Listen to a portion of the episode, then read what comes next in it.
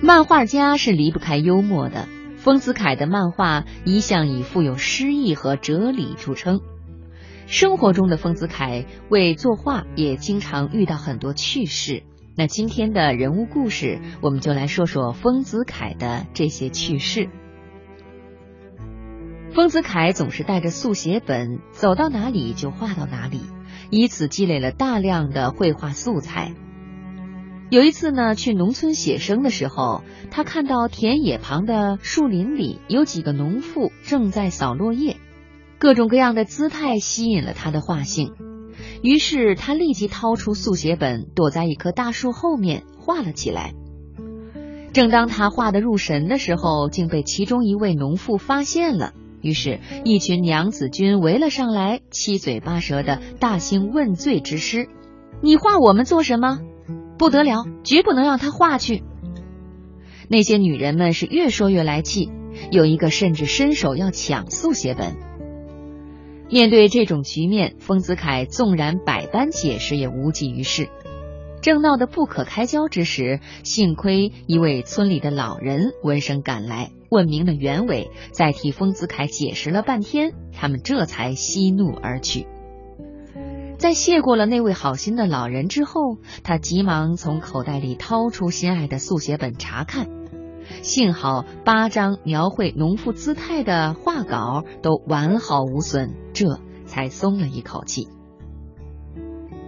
一天，在火车站的候车室里，丰子恺看到一个小贩拎着一篮花生米走过来，他发现那个小贩形象很入画。就一边对他观察，一边伸手去口袋里掏速写本。那个小贩以为丰子恺盯着他准备掏钱，连忙走到跟前说：“先生，花生米你要买几包啊？”丰子恺愣了一下，无奈只好将错就错的买了两包花生米。丰子恺喜欢清静，特别不喜欢和当时的政界人物来往。常常说富贵于我如浮云。良友杂志的编辑多次到丰子恺家中采访，拍摄他作画的照片以后登上刊物，称他为美术界的名人，并且对他的作品赞誉有加。丰子恺看了以后，对家人、孩子们幽默地说：“其实我不是什么名人，而是清人。”然后解释说。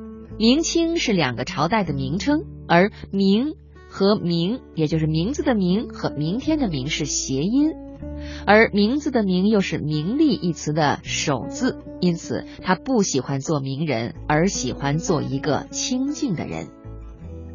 丰子恺还曾给家里的自鸣钟改头换面，而引出一段趣闻。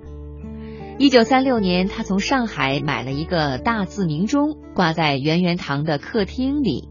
之后没几天，他就感到钟面上那些数字太枯燥乏味，于是他把钟从墙上取下来，用油画颜料把钟面涂成了天蓝色，再添上几条碧绿的柳丝，又用黑色硬纸板剪出一对飞燕，粘在时针和分针的尖端。